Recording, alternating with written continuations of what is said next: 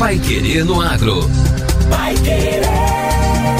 O Jornal do Agronegócio. 91,7. O governo do Paraná vai continuar a investir no setor agropecuário, oferecendo condições mais favoráveis aos produtores, da mesma forma que trabalha no convencimento do governo federal para aumento de recursos do Plano Safra e também no aprimoramento de parcerias com a iniciativa privada.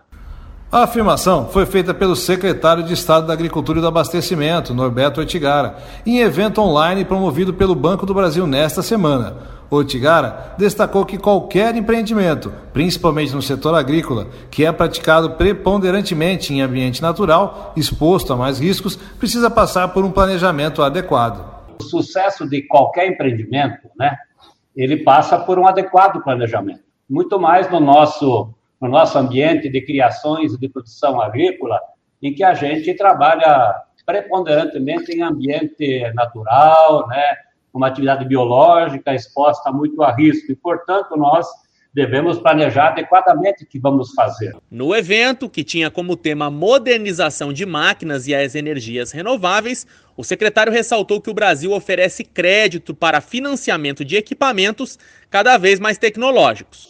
E aí o banco já foi muito abusado, digamos assim, no bom sentido, porque já disponibilizou pré-custeio, recursos eh, de investimento também com linhas próprias, suprindo essa lacuna da falta de recursos.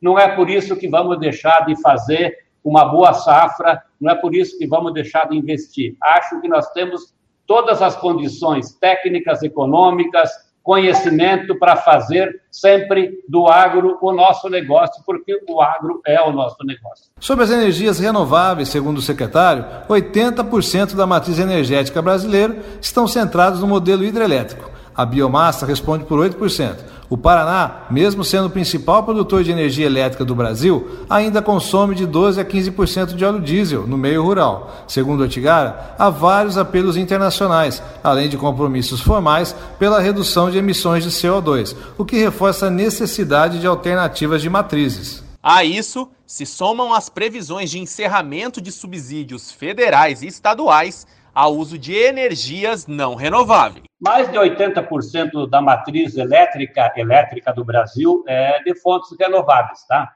É claro que muito, muito calcado em água, né? A nossa, nosso modelo de hidrelétricas. O presidente da FETAEP, Federação dos Trabalhadores Rurais e Agricultores Familiares do Estado do Paraná, Marcos Brambila, falou da importância da agricultura familiar. Por aí se mostra o quanto que a agricultura né, tem capacidade de dar respostas pela vocação natural que ela tem e pela forma que ela está organizada.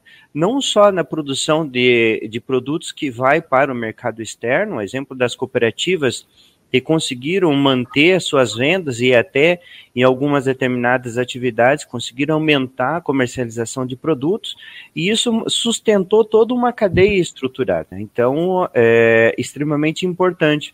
É importante dizer também para os nossos, as pessoas que nos acompanham, que a resposta que a agricultura familiar e a agricultura brasileira dá aos investimentos é muito rápida. A agricultura se faz em uma boa parte das atividades que nós desenvolvemos em ciclos muito curtos. Por aí se mostra o quanto que a agricultura né, tem capacidade de dar respostas pela vocação natural que ela tem e pela forma que ela está organizada. Não só na produção de, de produtos que vai para o mercado externo, exemplo das cooperativas que conseguiram manter suas vendas e até em algumas determinadas atividades conseguiram aumentar a comercialização de produtos e isso sustentou toda uma cadeia estruturada. Então, é extremamente importante.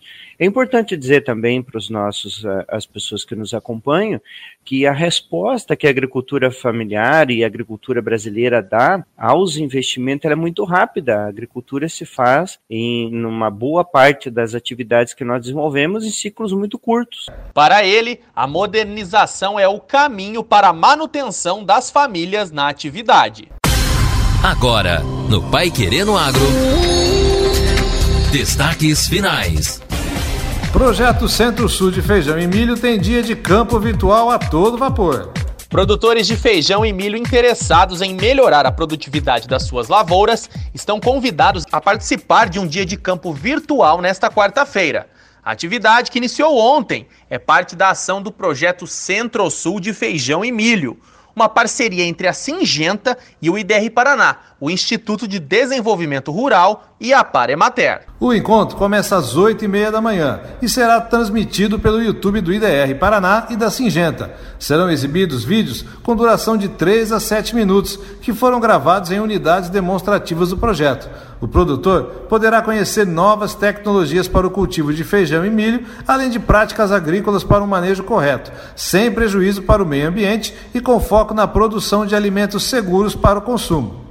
O projeto Centro-Sul de Feijão e Milho tem o objetivo de profissionalizar os pequenos agricultores do Paraná e conta ainda com o apoio da Embrapa, a empresa brasileira de pesquisa agropecuária, do IAC, o Instituto de Agronomia de Campinas, de prefeituras municipais, entre outros colaboradores em diversos momentos da safra, além de agricultores parceiros que implantaram as lavouras demonstrativas em suas propriedades.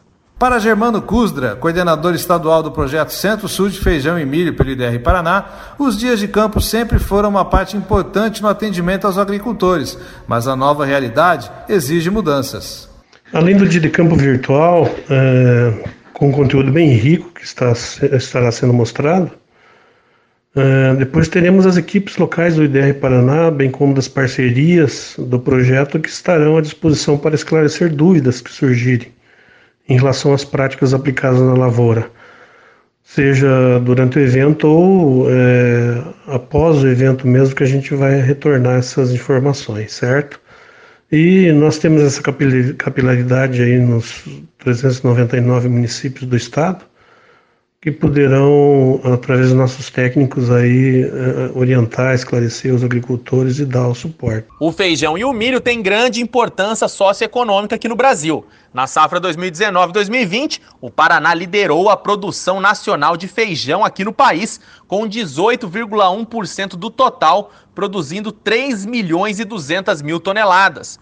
O estado também é o segundo produtor de milho aqui do país. O projeto Centro-Sul de Feijão e Milho vem contribuindo para aumentar a produtividade conseguida pelos produtores paranaenses, então não perca esse dia de campo. E termina aqui a edição número 259 do Pai Querendo Agro. Continue com a gente aqui na programação da 91,7 e acompanhe também o Pai Querendo Agro no Spotify. Nós também estamos no www.paiquerer.com.br. Um abraço aos ouvintes e até amanhã. Você ouviu Pai Querer no Agro. Pai Querer. O Jornal do Agronegócio.